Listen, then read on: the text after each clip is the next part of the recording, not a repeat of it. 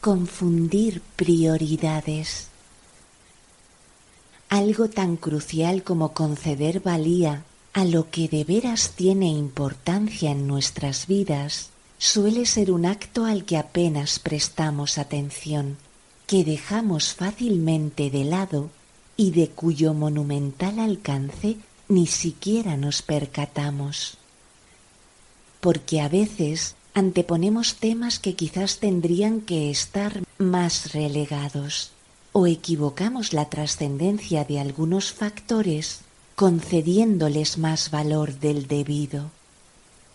Todo eso se traduce en que hay instantes en nuestra existencia en los que sentimos cierta desorientación,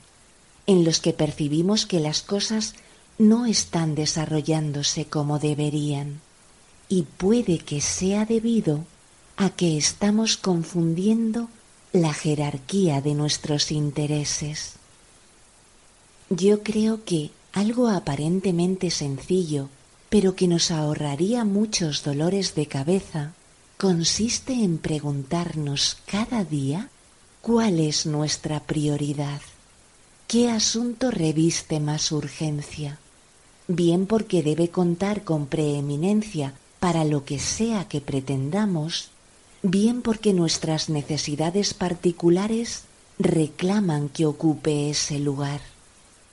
Y en este punto no puedo resistirme a emplear una expresión enunciada por Hipócrates, el prestigioso médico de la antigua Grecia que ejerció durante el llamado siglo de Pericles, nacido en el 460 a.C.,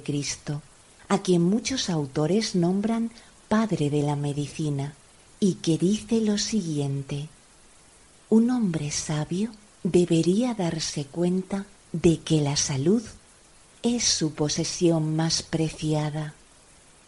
Y es que si hay algo que cuenta con justificado y efectivo protagonismo, que debe prevalecer sobre lo demás,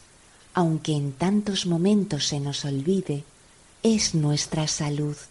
sentirnos bien, indemnes y resistentes. Y esto no atañe sólo a lo físico, a lo corpóreo, que también, sino en igual medida a lo anímico, a lo espiritual. Porque nuestro bienestar, nuestra tranquilidad, nuestra serenidad y nuestro verdadero acomodo descansan en ese principal pilar y a nadie nos pasa desapercibida la estrecha relación y la tremenda interdependencia entre mente y cuerpo en esa cuestión,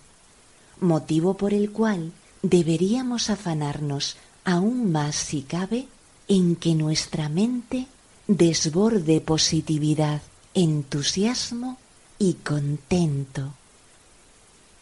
Cierto que en ocasiones la vorágine del día a día nos impide ver con acierto el orden de los elementos que han de componer el transcurso de nuestro tiempo. Pero es ahí donde deberíamos intervenir y organizarlos, no atendiendo a los dictados de otros o a lo que consideremos deber exclusivamente, sino a nuestra propia apreciación y en consonancia con esto, frente a los malos días, esos en los que parece que todo amanece triste y desalentador, habríamos de recurrir a objetivar las cosas que de verdad significan y cuentan. Y en lugar de flagelarnos porque no sale lo que queremos que salga o no sale como deseamos que salga, pensar en que lo primordial y realmente trascendente sí está. Y tener presente que otorgar el primer puesto a lo que lo merece no es baladí ni estúpido,